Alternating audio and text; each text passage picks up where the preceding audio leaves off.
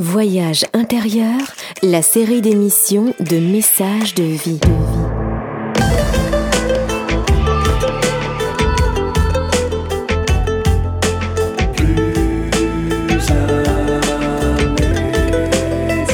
Une émission produite par Richard Federman.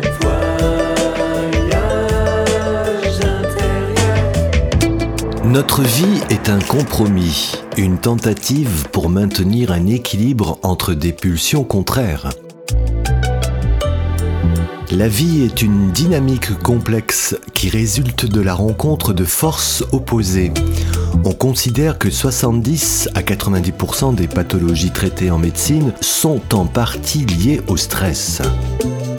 La capacité à s'adapter et à vivre en bonne intelligence demande un effort incroyable, car tout est mouvement, tout est changement, la vie, le temps, les relations, les affaires, notre corps. Le stress résulte d'une incapacité à s'adapter qui crée un malaise entre ce que je vis et ce que je suis. La cohérence, elle, remédie à tout cela. Elle n'est pas une vertu ou la traduction d'un principe moral. Elle n'est qu'un outil dont les conséquences dépendent de l'intention au service de laquelle on se met. Thierry Janssen, notre invité, est médecin thérapeute. Il en fait encore aujourd'hui l'expérience car rien n'est pour lui, ni pour nous d'ailleurs, jamais acquis. À nouveau, dans cette émission du Voyage intérieur, la série d'émissions de messages de vie, MES plus loin sage s'adresse à celles et ceux qui cherchent à réduire les contradictions entre leurs intentions, leurs discours et leurs actions pour éviter un gaspillage de force et de temps. Considérons ce moment d'écoute comme une proposition écologique.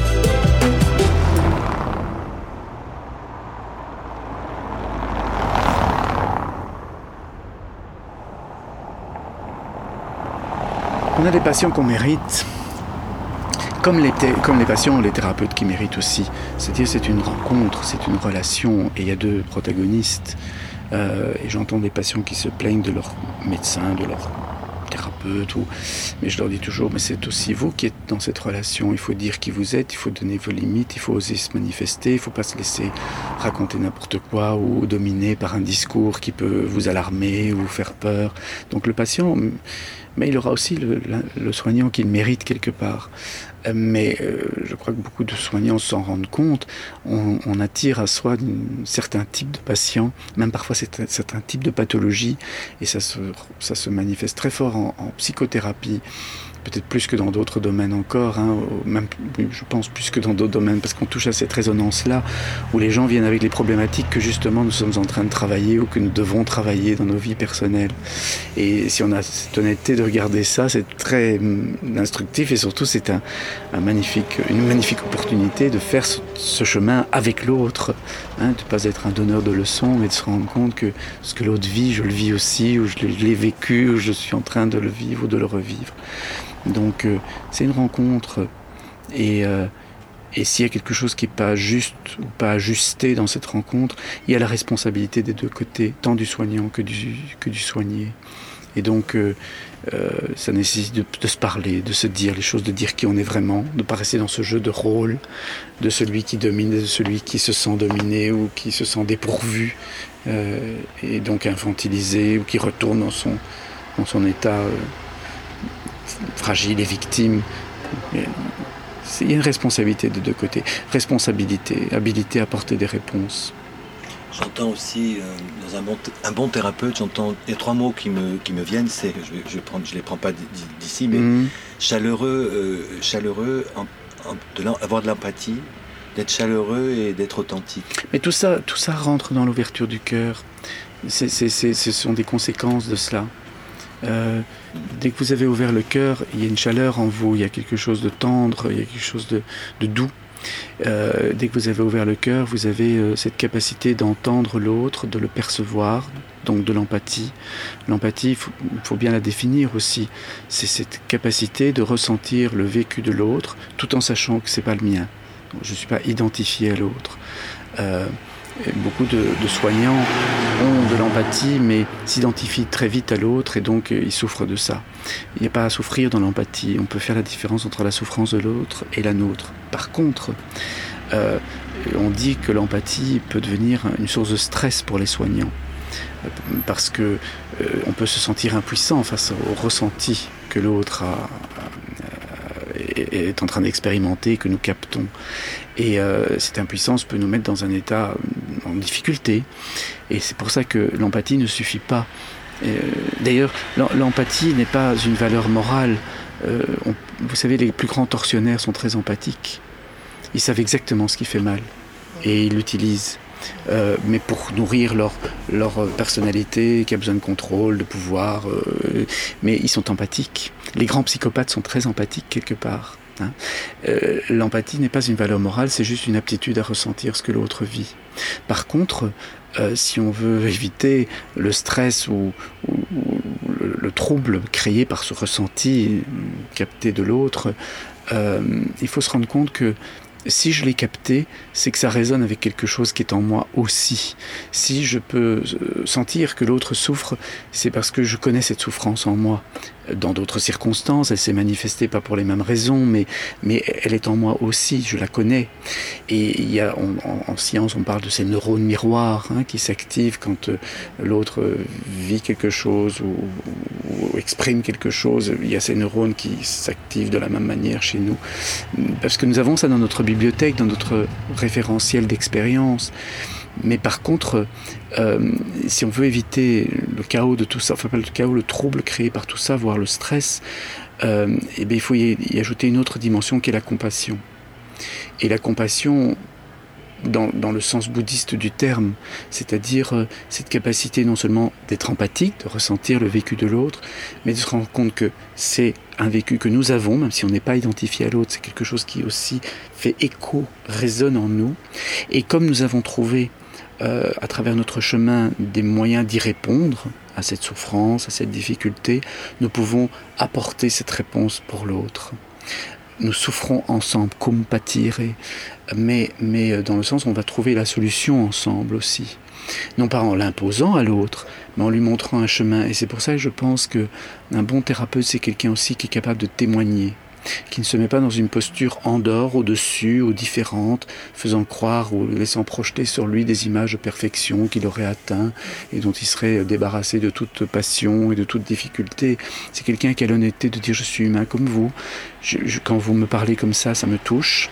Je, sens ce que vous dites, j'entends ce que vous dites ça me rappelle certaines choses de mon histoire. On n'est pas ici pour parler de mon histoire, mais je peux vous dire qu'il y a des voies pour sortir de là où vous êtes. Et peut-être qu'on peut les regarder ensemble. Il y en a certaines que j'ai empruntées, où je me suis parfois perdu, où je me suis parfois égaré, mais, je peux vous montrer peut-être certaines portes qui vous aideront à aller plus vite. Et de ce fait-là, si on, voit l'accompagnement de l'autre euh, comme, comme, comme vraiment un, un lieu où on exerce sa compassion, euh, et du coup, il y a une responsabilité pour celui qui se veut accompagnant, c'est de faire le chemin, c'est-à-dire d'oser regarder ses propres souffrances, d'y apporter des solutions, de ne pas jouer les victimes, d'être responsable, d'avoir des réponses. Et, euh, et, plus on aura fait ce chemin, plus on aura accepté de voir ses souffrances en nous, plus on ira apporter des, des réponses, plus on aura une justesse et une légitimité pour faire le chemin avec l'autre. C'est ça un bon thérapeute pour moi. Voyage intérieur, la série d'émissions de messages de vie.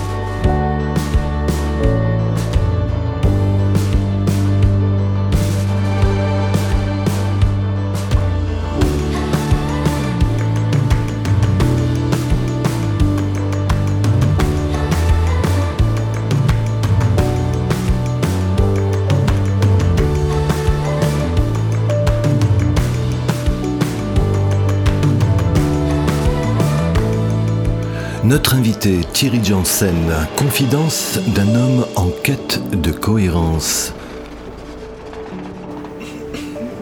Petite parenthèse, thérapeute c'est un face à face et il arrive à voir des fois des, couples à trois. Est-ce que les, techniques sont les, mêmes? Ah, mais c'est une posture très compliquée d'être dans une triangulation parce que on va, on va euh, euh, s'il n'y a pas suffisamment de conscience éveillée en nous à ce moment-là, je, dis bien de conscience éveillée en nous, c'est pas ma conscience, hein. c'est vraiment la conscience que nous partageons tous qui voit les choses. Et si elle n'est pas suffisamment éveillée en nous, parce que notre mental est, pris dans ses conditionnements, dans ses manières, ses a priori, ses manières euh, automatiques de penser, dans une triangulation, plus encore que dans un, colloque euh, en, en duo, euh, euh, il risque d'y avoir euh, beaucoup de projections, beaucoup de, transferts, comme on dit, hein, où l'autre, on le voit plus comme il est, mais on le voit comme quelque chose qui nous rappelle les expériences de notre passé, des, êtres de notre passé, fantasmés ou réels d'ailleurs, et on va avoir des transferts sur ces personnes, et on va prendre parti. Et je vois, notamment, vous parliez des couples, se retrouver en triangulation avec un couple c'est presque inévitable qu'il y ait une tendance à prendre parti pour un des deux. Mais si on n'en est pas conscient, on tombe dans le piège. Et très vite, celui pour lequel on n'a pas pris parti va le sentir. Il va le détecter dans une lueur dans l'œil, hein, ça suffit. Dans, un, un, ton de la voix. Il n'y aura même pas besoin. On pourra faire croire qu'on est égal pour les deux. C'est pas vrai. Il y a une partie de nous qui adhère déjà plus à un qu'à l'autre. Mais en fonction de notre propre histoire. Mais si on en est conscient, on peut déjouer ça. C'est-à-dire qu'on peut nommer les choses et, même avoir l'honnêteté, je crois, de dire, vous voyez, dans cette circonstance, moi j'aurais tendance à prendre parti ou à, avoir plus de sympathie pour un de, vous deux, mais c'est parce que ça me rappelle dans ma propre histoire que là je m'étais égaré, ou que là je, je projetais sur l'autre, ou que j'étais dans ma, réaction primaire, et, c'est ça qui fera avancer, parce que on avance que s'il y a une dynamique, que s'il y a du mouvement, et, le, bon thérapeute, il met du mouvement, il met de la vie dans, les choses qui sont figées, qui sont en train de mourir. C'est difficile de de pas prendre parti. Oui, mais il faut. C'est pas difficile de voir qu'on a pris parti. Pour moi, ce n'est plus difficile. C'est-à-dire que. Facile de voir qu'on a pris parti. Oui, et c'est ça qui compte. C'est pas, c'est pas de pas prendre parti. On peut pas. Euh, mais par contre, on peut avoir cette conscience éveillée qui voit. Je, je ne triche pas avec moi-même, je triche pas avec l'autre non plus. Euh, je pense que placer la relation thérapeutique, puisqu'on parle ici de thérapie, à ce niveau-là, c'est la placer au niveau spirituel, c'est-à-dire d'une conscience éveillée. Et il n'y a pas de chemin spirituel sans une vraie honnêteté avec soi. Donc je dois me reconnaître que j'ai plutôt tendance à prendre parti pour l'un ou pour l'autre, dans le cas que nous décrivons ici, et ensuite une grande authenticité avec l'autre. Il ne s'agit pas simplement d'avoir une honnêteté avec soi, il faut une grande authenticité avec l'autre. Il faut pouvoir dire à l'autre, dans ces circonstances, moi j'aurais tendance à prendre parti, mais je me rends compte que c'est juste parce que ça répond à mon histoire. Hein. Et, donc, euh, si je regarde mon histoire, ben, je vois qu'il y a ça et ça, et j'ai dû me poser ces questions-là, donc je vous invite à vous poser ces questions-là. Et alors vous avez une légitimité, une humanité, et, l'autre peut peut-être commencer à entendre qu'il ah, y, y a un chemin. Mais venir lui faire la leçon, il n'y a jamais de chemin. Il y a juste des portes qu'on ne sait plus comment ouvrir. Est-ce que nous-mêmes, en tant qu'individus, elle, moi, toi, oui, tu l'es, on peut être thérapeute dans une relation? Est-ce que dans, Mais euh, j'ai créé l'école de la présence thérapeutique pour ça parce que bien sûr on y, accueille essentiellement des soignants, mais je leur dis toujours, ce qui compte, c'est que ce que vous allez trouver ici, et c'est pas ce que l'école vous enseigne, et l'école n'enseigne rien du tout, elle met simplement en place des circonstances où on peut faire l'expérience de se découvrir, et découvrir bien sûr la personnalité, mais ce qu'il y a au-delà, c'est-à-dire la conscience qui est en nous, qui voit cette personnalité. Donc c'est une école spirituelle qui s'assume totalement. Mais en même temps, euh, je leur dis, ce qui compte, c'est que ce que vous trouvez en vous, et de cet, espace paisible, silencieux, aimant qui est là et qui peut regarder tout ça. Et ce qui compte, c'est qu'il puisse se remanifester partout où vous allez. Pas simplement dans votre profession de soignant, de thérapeute, de docteur, d'infirmière, de, psychanalyste, de psychothérapeute, peu importe. Non, euh, mais que ça se manifeste aussi dans vos familles, dans, vos rapports avec vos amis. Et, c'est un travail de chaque instant, de chaque jour. Mais, mais que faire d'autre une fois qu'on a compris que c'était là que se passait, le, passait la vie que, la vie pouvait continuer à, à, à s'épanouir. Message de vie. Prendre soin. Donner à comprendre. prendre soin de la vie qui est en nous, pas l'abîmer avec toute cette certitude, cette peur, cette défense.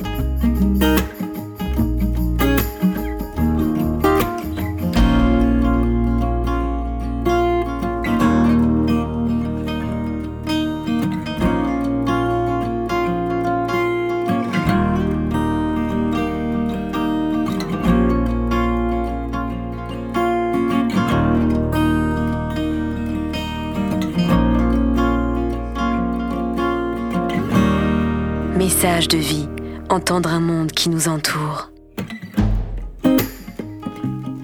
Vous écoutez Le Voyage intérieur, la série d'émissions de messages de vie, MES plus loin sage. Aujourd'hui, Thierry Janssen, docteur et thérapeute, pour des confidences d'un homme en quête de cohérence y a une douceur, on, l'entend. Hein, la douceur peut être aussi une façon d'être agressif vis-à-vis de l'autre qui voit en toi une douceur, une compréhension, une authenticité. Mais c'est aussi une arme agressive pour l'autre. Que... Je pensais à Gandhi. On dit que Gandhi a apporté la sagesse et la. Et hmm. et, mais Gandhi a aussi laissé une, des conflits entre. Mais c'est pas qu'il a laissé les conflits, il a révélé la non-violence. Il a laissé de la violence aussi. Non, il a révélé la violence. Dans la non-violence, il a révélé la violence. Bien sûr, c'est-à-dire que, quand quelqu'un est violent au fond de lui et qu'il rencontre un non-violent, bien tout d'un coup, il sent sa propre violence. Mais c'est pas Gandhi qui était violent. Alors, Gandhi était intransigeant. Et, euh, moi, je suis quelqu'un de très intransigeant. Je, avec moi-même aussi, pas sévère, pas méchant, mais intransigeant. Je regarde. J'essaie de vraiment. Je dis non, c'est comme ça. Tu es obligé de l'accepter. Tu es obligé de, te l'avouer. Et, quand je vois quelqu'un, je lui dis non, tu peux pas tricher. Tu es comme ça. Tu, dois voir ça. Et, euh, alors, ça peut être pris pour de la violence, mais euh, le cœur est ouvert parce que je ne juge pas ça négativement ou positivement, c'est comme ça. Et je t'accueille avec ça. Mais ne me dis pas que tu es quelqu'un d'autre. Parce que moi, je sais qui tu es tout au fond de toi. Tu n'es pas cette personnalité. Tu es, comme moi, de la paix, du silence, de l'amour. Et ça énerve, ça énerve le moi, les personnalités qui veulent continuer à se battre et qui veulent continuer à s'identifier à ce qui est combatif en eux. Et alors ils deviennent très violents et, et ils assassinent. Et donc il ne faut pas s'étonner que quand on est vraiment non violent, on se fasse assassiner. C'est pas grave. C'est là qu'on peut vraiment voir si on est non violent, c'est de se laisser assassiner. Et quand Gandhi a vu son agresseur arriver, il a dit Oh mon Dieu Il savait. Quand Martin Luther King a été assassiné, il savait. On sait quand on va être tué, mais c'est pas grave. Quand le Christ a été tué, il savait aussi. Et, et, euh, c'est aller jusqu'au bout de ça. Je ne, sais pas, je ne sais pas si je me le souhaite, mais si ça m'arrive, j'essaierai de le vivre comme ça. Quoi qu'il se passe dans ma vie, je me dis, Thierry, il y a des gens, il y a des gens très très violents autour de moi parfois, et qui me disent, mais c'est ta propre violence. Je dis non, c'est ta violence que tu vois moi j'ai pas envie d'être violent.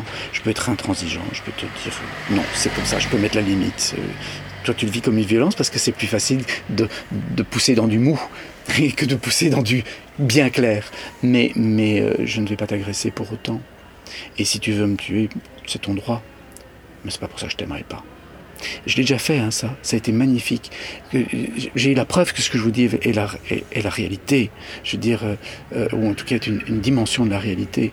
Parce que, euh, par exemple, je donne un exemple qui, moi, m'a vraiment bouleversé. Euh, il y avait une élève à l'école qui euh, était très psychopathe dans son système de défense. Elle voulait le contrôle, elle voulait le pouvoir, une médecin comme ça, très très efficace, très renommée. Elle était venue à l'école, donc elle avait un élan. J'avais entendu son élan, je l'avais accueillie dans cette école. Et euh, on a passé un an à explorer nos personnalités, puisque c'est comme ça que se déroule la première année.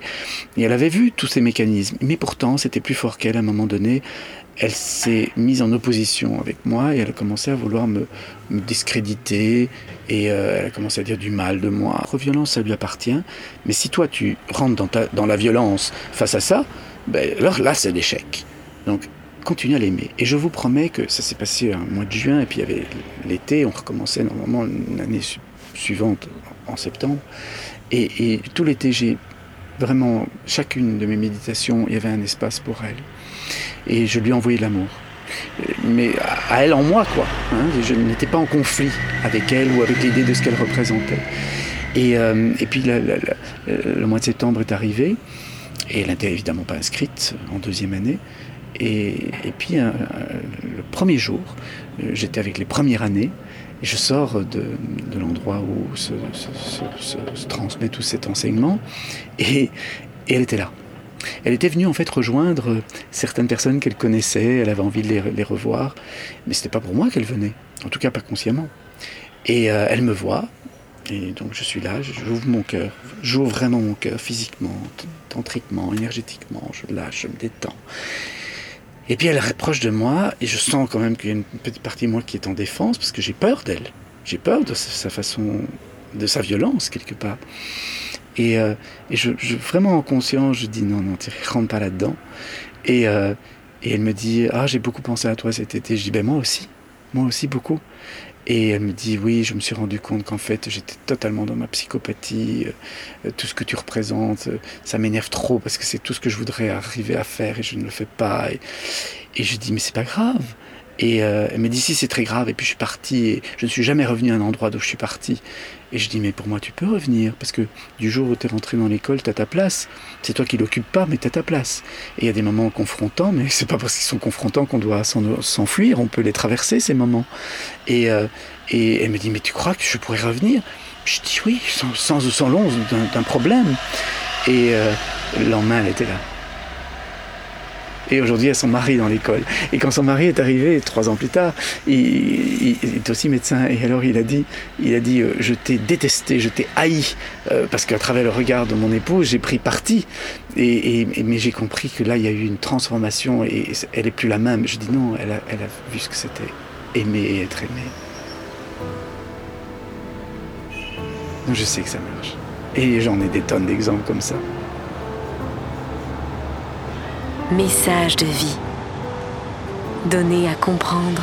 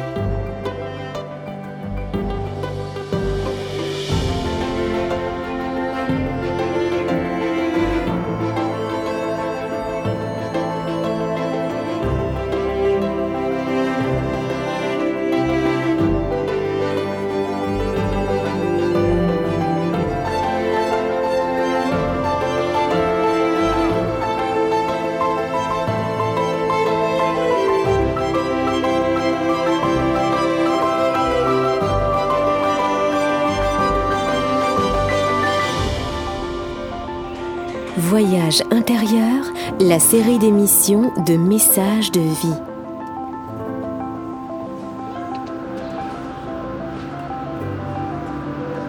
Thierry Janssen. Ou tirer les deux mots si c'est Oh. nécessaire. Il y a destinée, mais pas la destinée. E, c'est destinée l'adjectif. Enfin, oui, oui, euh, destinée, euh, accent. Destinée. Tout ce qui ne parvient pas à, la conscience revient sous forme de destin, disait Carl Gustav Jung. C'est ça que ça me fait penser. Parce qu'on croit parfois qu'on est destiné à quelque chose, qu'on ne peut pas échapper. hein. Mais c'est tout ce qui n'est pas parvenu à la conscience qui fait qu'on ne peut pas y échapper. Une fois que c'est venu à la conscience, que c'est accueilli dans l'espace du cœur, hein, de ce cœur éveillé, le bodhicitta, disent les bouddhistes, ce cœur qui, quand il est ouvert, la conscience s'éveille automatiquement, ben, il n'y a plus de destinée, il n'y a plus qu'à créer. À chaque instant, on peut créer autre chose que le destin. À chaque instant, on peut reprogrammer les choses. À chaque instant, il y a un nouveau choix, un espace de création. Je crois pas qu'on est. Je crois vraiment qu'on est libre, mais que Dans la pure conscience, on est libre. Tout peut, tout peut se. Mais, mais on, on a évidemment quelques, quelques zones d'ombre qui n'ont pas été conscientisées, qui nous rattachent à des vieux fonctionnements, à des répétitions, à des scénarios qui sont profondément inscrits, parfois de génération en génération. Mais, mais euh, je suis convaincu que. Et je crois que c'est d'ailleurs l'essence même des miracles. Euh, des miracles euh, relationnels, mais aussi même des miracles physiques, hein, des, guérisons spectaculaires qui se produisent à certains endroits. Je crois qu'il y a un endroit en nous où il y a un espace de vacuité où tous les possibles sont contenus et, et il y en a un qui va se remanifester en fonction de ce qu'on aura pu laisser comme, comme voie ouverte à la vie qui veut se manifester en nous. Mm. Ça, c'est. Je, pense qu'on peut échapper à une grande partie de ce qu'on appelle le destin. Et. euh, et on peut aussi se soumettre à son destin. C'est-à-dire euh, dire, ok, je suis consentant de répéter ça. Euh, par exemple, j'ai un, un ami en Égypte qui porte le même nom que son père, il s'appelle Mohamed. Et puis, il, fait le même métier que son père. Et puis, euh, mais de façon consentie, il a décidé de rester dans la tradition et il assume sa destinée, ce qui lui était destiné par, par la répétition, par le conditionnement, par la croyance, par. Mais voilà, il le fait en conscience. On peut, on peut décider d'embrasser un destin, mais on peut aussi dire non, je peux m'affranchir de ce destin pour peut-être laisser émerger quelque chose qui vient de plus profond encore ou de plus original. Surtout si ce destin crée de la tension, de la séparation, de la souffrance. Eh ben, on peut être attaché à la souffrance, parce que c'est aussi. Ah, on peut être identifié. On, peut être identifié à sa souffrance. Eh oui, Et, euh, et- et c'est- donc c'est bien la preuve que tout ça ne peut se passer qu'au-delà du moi, dans le soi, dans, dans l'essence de l'être, dans la conscience. Le moi, c'est le royaume du mental. Mais le mental n'est pas la conscience. Le mental pense, il s'identifie, euh, il s'attache à ce qu'il est, euh, il veut prouver qu'il est. La conscience, elle constate simplement et elle se marre. hein. Elle se marre. Le soi et le moi. le soi avec un grand S et le moi. Le français c'est très compliqué, d'autant plus qu'on lit plein de livres traduits de l'anglais et qu'en anglais euh, le self c'est le moi. Hein. Euh, mais le self avec un petit S. C'est pour ça qu'il est important de mettre un grand S quand on parle du soi dont parlait Jung. hein. c'est l'essence de l'être, c'est le noyau de l'être, c'est c'est cet espace de conscience euh, qui nous montre le chemin de la vie. Euh, c'est la source. hein. Ça n'a rien à voir avec le moi qui est un- une production du mental qui a besoin de parler de lui-même et qui s'identifie à ce, qui se produit en lui, c'est-à-dire des sensations, des émotions, des pensées, et totalement identifié à ça. Il dit ça c'est moi, mais moi ça change tout le temps déjà, donc euh, c'est qui moi? Et, en plus c'est une, espèce de fiction qui n'est pas, qui n'est certainement pas stable. La seule chose stable en nous, mais on n'y a pas toujours accès parce que le moi prend trop de place, c'est cette conscience. C'est la seule chose qui est éternelle en nous et qui est non personnelle, qui est universelle, qui est dans tout, qui est en chacun. Vous pouvez l'appeler Dieu si vous voulez. Moi, je, n'appelle pas Dieu parce que ce concept est devenu trop personnel dans ses représentations pour, pour, pour décrire quelque chose de non personnel. C'est pour ça que dans certaines traditions, Dieu n'a aucun nom ou il a tous les noms, mais, mais on ne peut pas en faire une personne. Et alors il y a un dernier mot, sur moi. Sur moi, avec un trait d'union entre le sur et le moi. Donc je suppose que ça fait référence au surmoi psychologique, hein, parce que ça pourrait être surmoi euh, ennemi, mais le surmoi psychologique. Ben oui, on parlait de destinée. Je pense qu'on on, se laisse mener par la destinée souvent parce qu'il y a une, espèce d'autorité en nous qu'on appelle le surmoi qui nous impose les choses. Hein, et euh, ces voix parentales sont intégrées et qui sont souvent des juges. Hein, sont souvent des juges. Alors, elles nous mettent, on a parlé de l'interdiction là tout à l'heure, parfois le surmoi nous met des limites, nous met l'interdiction sur certaines choses, et il y a un surmoi sage en nous, certainement. Hein. Mais euh, il y a aussi un surmoi qui est très névrotique et qui peut être très destructeur parce qu'il est là tout le temps en train de nous juger, d'exiger plus, de répondre à une image idéalisée de nous-mêmes. Et euh, celui-là, il faut le faire taire parce que c'est un empêcheur de vivre. Je ne vais pas te faire louper la conférence un petit peu de Arnaud, Rio. Mm-hmm. Donc voilà, euh, j'essaie toujours, de compenser notre, notre, notre entretien et aussi ton. Oui, c'est bien. Enfin voilà, moi j'étais là. moi je suis là où je suis. Je ne suis pas à la conférence, c'est pas grave, je suis là où je suis. D'accord, ok. Il n'y a aucune espèce d'attente d'aller ailleurs, moi. Mais là où je suis, je suis. Tu n'as pas de rendez-vous ou pas de... Là où tu es, tu es. Là où je suis, je suis. donc tu n'as plus d'agenda. Donc euh, J'ai un agenda dans lequel j'inscris des choses et je m'arrange pour être là où j'ai promis d'être là où je suis. Mais une fois que tu es là, euh, tu es, Et quand je suis là où je suis, j'ai même pas d'idée préconçue par rapport à là où je suis. C'est-à-dire que je suis là, dans, un, dans une pièce, dans un endroit, dans une ville, dans un pays, mais je laisse, je regarde ce qu'il y a là où je suis. Et là où je suis, il n'y a pas forcément ce que je croyais trouver. Il y a parfois beaucoup plus. Donc j'ai pas d'idée préconçue de ce que je vais trouver là où je suis. non, sans ça on vit pas. Sans ça on est tout le temps en train, et le, monde moderne c'est ça, hein. on est tout le temps en train de vouloir être ailleurs, euh, sûr qu'on n'a pas loupé quelque chose, mais on loupe de toute façon quelque chose. Donc euh, ne loupons pas ce qui est devant nous. sans ça, on a tout loupé alors et on n'est jamais nulle part. Et quand on est quelque part, on ne voit même pas où on est parce qu'on attendait autre chose de ce qui était là. C'est absurde. N'a pas de sens. Mais je pense que ça tient au fait de cette vibration qui, émane de nous quand on est dans l'authenticité. Et, euh, et, quand on n'a pas préparé ses réponses, quand on n'a pas préparé euh, un discours, moi, je suis venu ici cet après-midi, je savais absolument pas ce que j'allais dire. Je savais même pas le thème. Je promets, hein, c'est pas des histoires quand je dis ça.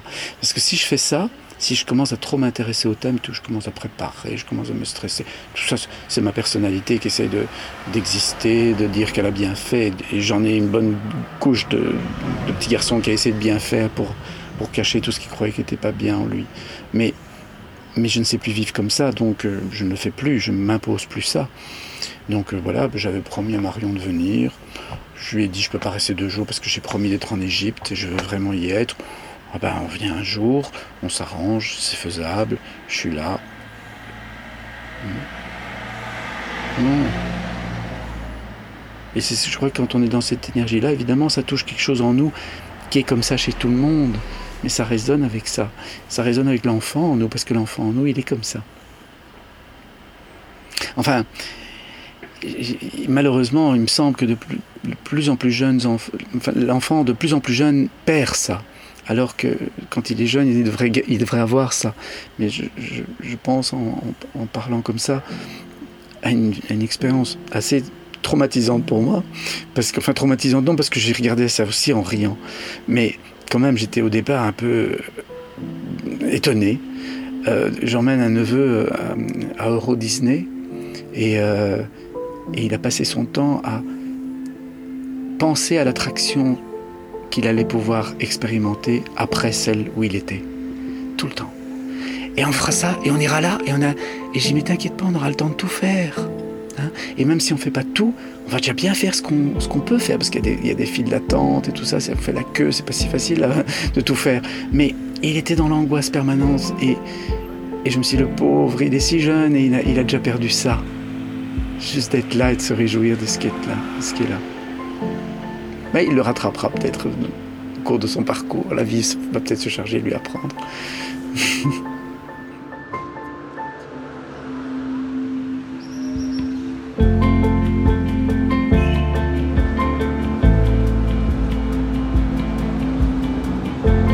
Voyage intérieur, la série d'émissions de messages de vie.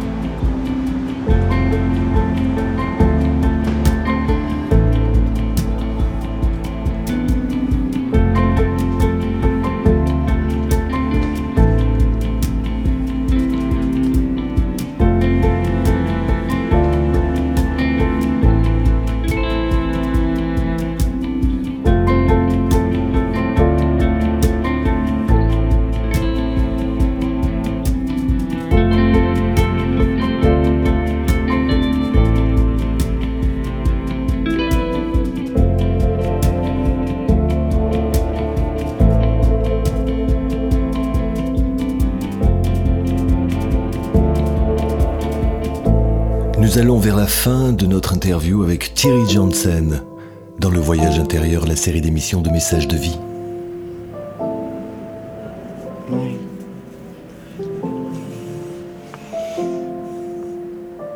Mais tu as des silences qui, qui sont aussi agré- des silences euh, difficiles aussi, des silences insupportables.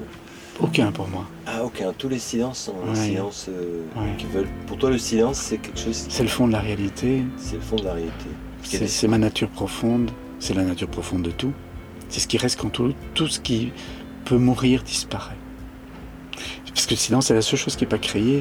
C'est le fond. c'est- C'est ce que tu peux plus enlever. C'est l'écran blanc sur lequel tout va se projeter. Et moi, j'adore les écrans blancs. Parce que tu peux projeter tout ce que tu veux dessus. Et tu peux voir sur tout ce que tu as projeté.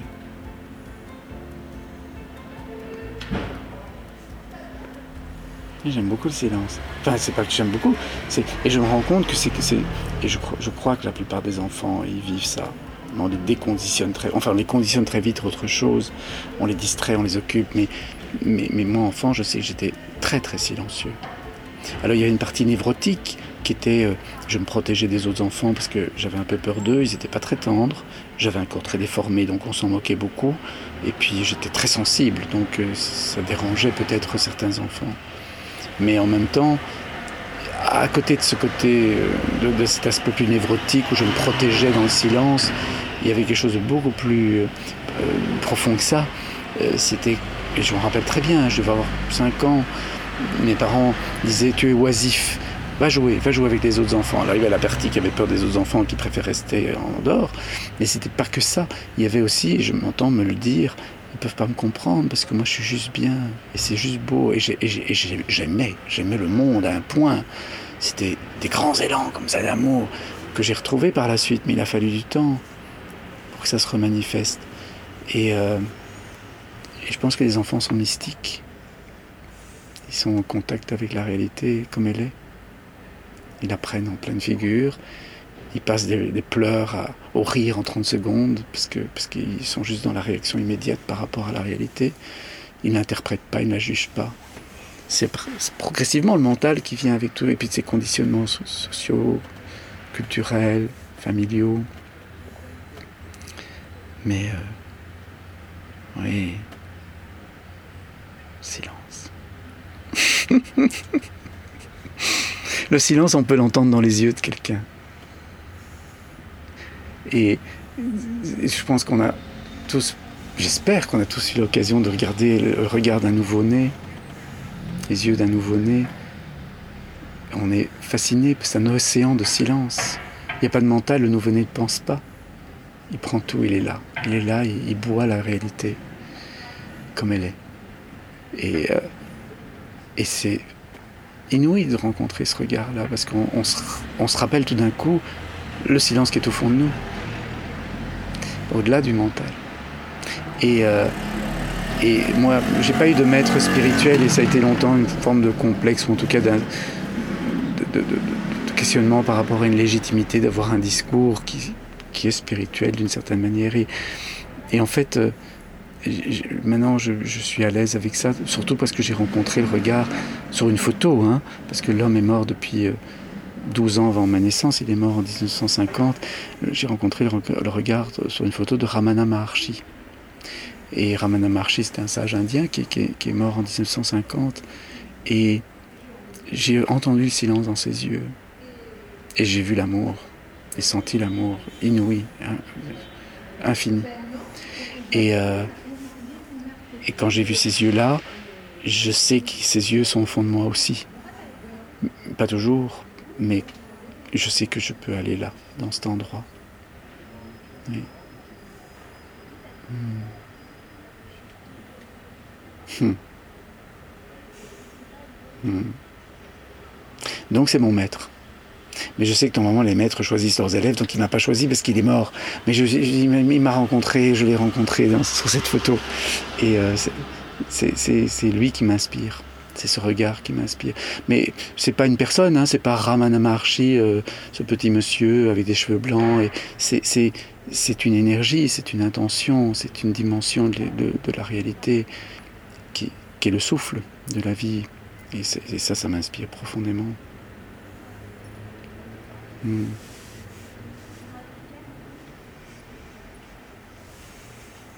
Tu fais une école sur trois ans, j'ai entendu, cinq week-ends par an.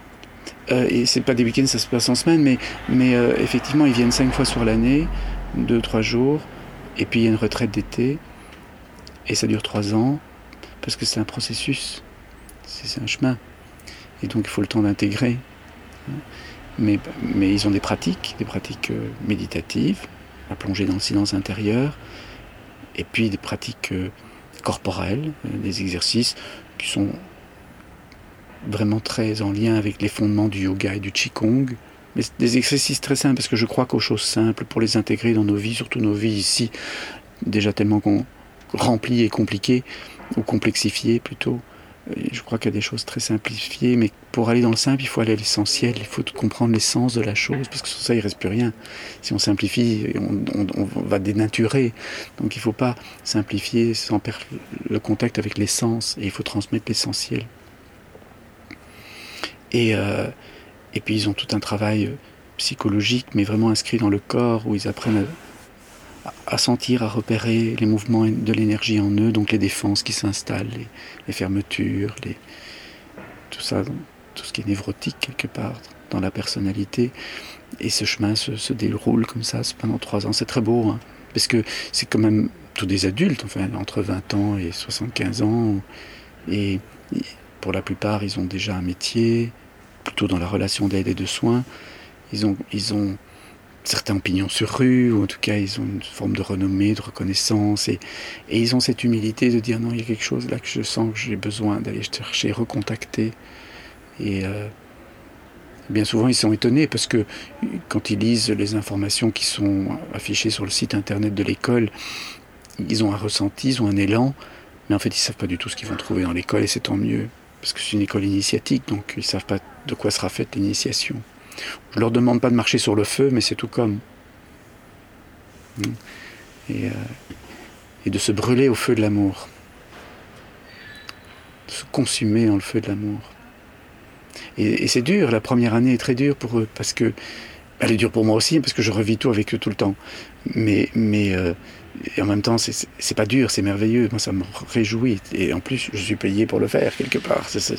J'ai un cadre où, voilà, je peux sans arrêt retravailler et rester dans cette dynamique lumineuse. Mais euh, c'est quand même pour eux difficile, et ça peut l'être pour moi, quand le cœur se ferme, quand ils ne s'acceptent pas, quand ils ne veulent pas regarder ce qu'ils voient. Il y a des phases d'autodétestation, hein, euh, mais c'est encore cet, ego qui veut répondre à une image idéalisée, ce surmoi peut-être. Hein, et, alors qu'il suffirait d'avoir la simplicité de dire c'est ma personne. Elle a une histoire, elle, est l'héritière de toute une, tradition, toute une, des croyances, des, conditionnements. Mais je n'oublierai jamais que je ne suis pas que ça, je suis celui qui regarde ça.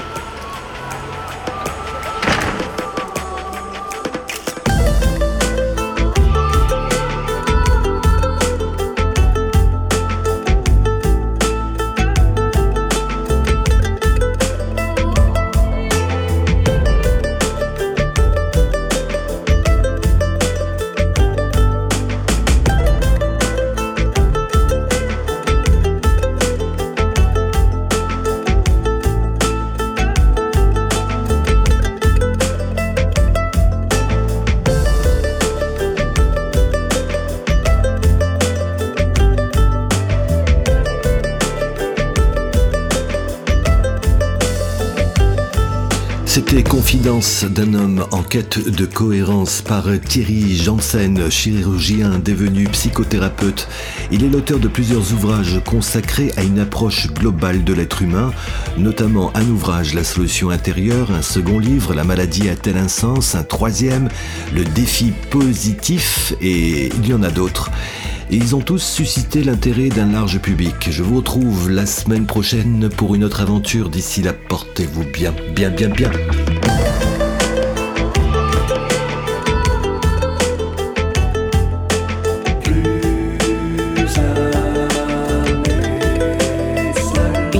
Produite par Richard Federman.